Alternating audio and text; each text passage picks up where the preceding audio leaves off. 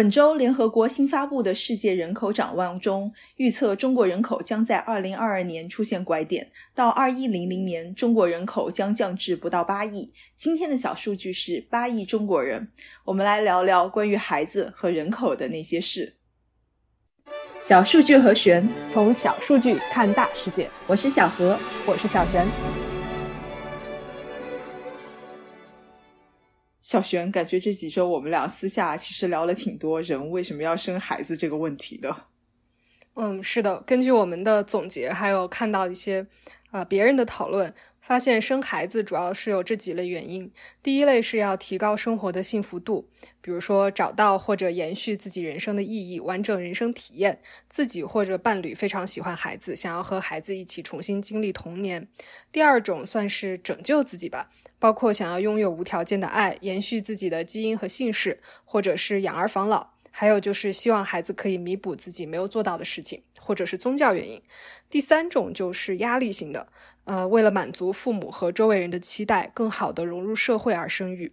女性还有另外一种压力，就是生物钟压力，怕后悔，怕啊，现在不生，以后就生不了了。关于第一种类型的想法呢，可能是最多的吧。其实也有很多研究针对生孩子到底能不能提高。夫妻的幸福感，答案是，呃，由于研究的人群的国籍、年龄、富裕程度等等原因，呃，并没有一个绝对的答案。呃，我们提其中的一种解析供大家来参考。呃，德州大学研究人员定义幸福主要是有两个方面，一方面呢是总体来说对生活的满意度，一种宏观的感受；另外一方面呢就是日常生活中日复一日的生活感受，比较微观的触觉。大多数家长呢都会觉得，呃，孩子能够提升他们第一方面的。感受，也就是当你回往过去，呃，想到有孩子，还是觉得非常幸福的。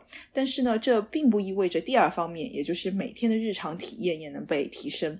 因为生孩子并不能够改善你每一天的财政状况、情绪健康和身体状况。嗯，普林斯顿的研究人员对比了有孩子和没孩子的美国夫妻的幸福度，发现没有什么差别。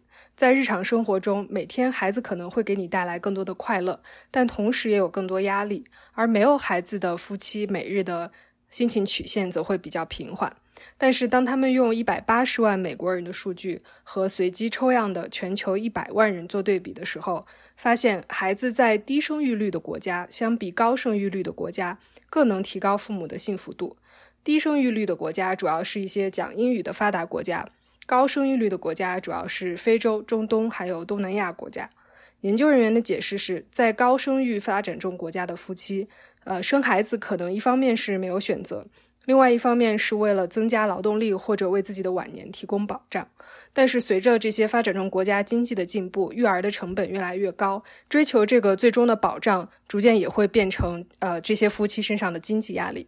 钱确实是一个会影响夫妻幸福感的重要因素，因为在资源有限的情况下呢，一对夫妻既可以用这笔钱来育儿，也可以选择用这笔钱来自我成长或者贡献给社区，后者呢也一样可以给自己带来幸福感。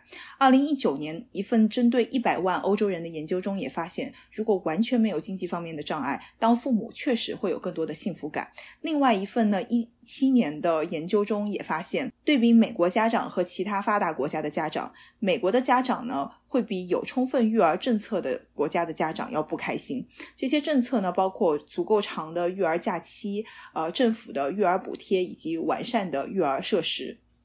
既然提到了没有孩子的夫妻，那为什么会有人不想生小孩呢？皮尤在二零二一年对美国的适婚年龄未育人士做了调查，百分之五十六的人给出的原因是不想生，没有什么特别的理由。剩下的有具体理由的人里边，百分之十九归结于身体原因，百分之十七是经济因素，再接下来是自己没有伴侣的，占到百分之十五，少于或者等于百分之十的理由里边还包括年龄，啊，这个世界太乱，气候变化，还有自己的伴侣不想要小孩等等。我们列举了一些大家想要孩子和不想要孩子的原因。现在呢，呃，我想提一个比较禁忌的话题，就是到底有没有人为自己生了孩子这件事情后悔呢？呃，禁忌的点呢，主要在于我们的社会基本上把这种想法列为大逆不道。父母怎么能后悔生了孩子呢？连想想后悔这件事情本身都是有罪的吧？特别是母亲，母亲难道不是应该天生就是爱孩子的吗？呃，但是虽然敏感，嗯，这并不意味着这些人不存在。二零一三年，盖洛普针对四十五岁以上有子女的美国夫妇。嗯，调查里面就发现，有百分之七的夫妻选了如果再重来一次，我选择没有小孩这个选项。亚特兰大的一篇评论文章里面就总结了两种呃父母会后悔的原因。第一个呢，就是太累了，可以是单亲家庭时间和经济上的压力，可以是完美主义，在育儿上面总觉得自己做的还不够好，到了后悔的程度。另外就是疫情这件事情本身也加重了父母的焦虑感。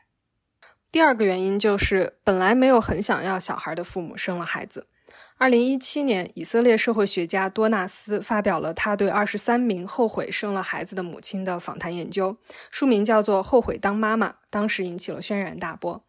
其中几位受访女性一开始并没有生孩子的打算，最后因为社会压力而选择生育。大家劝说他们。呃，生了孩子以后想法就会不一样，但事实上生完以后他们还是后悔了。他们爱孩子，但是还是觉得自己为孩子放弃了太多，讨厌母亲这个社会中认定就应该无私奉献的身份。作者发布这个研究的目的是为了让大家意识到，我们假装不存在的这群人是真实存在的。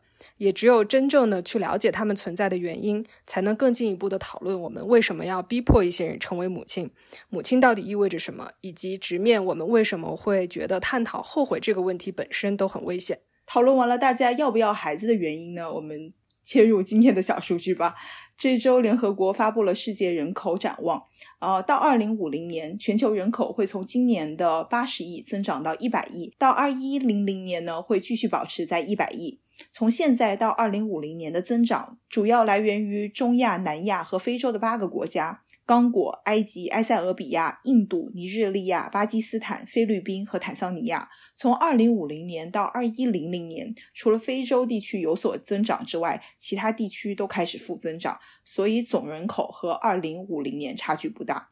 中国现在人口呢，应该是在未来百年里面最多的时候了。到二零二三年，印度人口将超过中国，举起世界人口第一大国的大旗。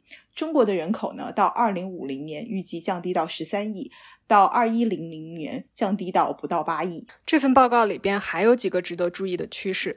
首先是为了保持人口的平衡，一个家庭要生至少两个孩子才能完美填上父母的位子。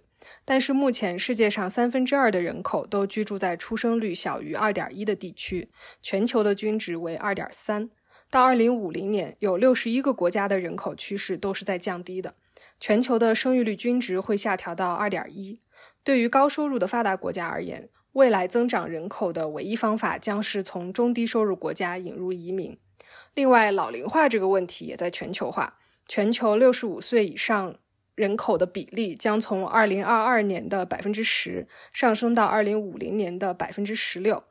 呃，到那个时候，全球六十五岁及以上人口的数量将是五岁以下儿童数量的两倍以上。中国人口的这个话题呢，相信会成为未来几十年国家政策的重点。在过去的几年里面呢，从开放三胎到给学生减压的双减，每每有新的政策或者是专家的意见呢，总会引起大家广泛的讨论。但是，就像刚刚提到的，现在人对于生不生孩子都有自己的一套思维体系。我们各自做好自己的决定。政府的政策能做的呢，大概就是为那些愿意成为父母的人提供尽量多的帮助和减低他们的负担吧。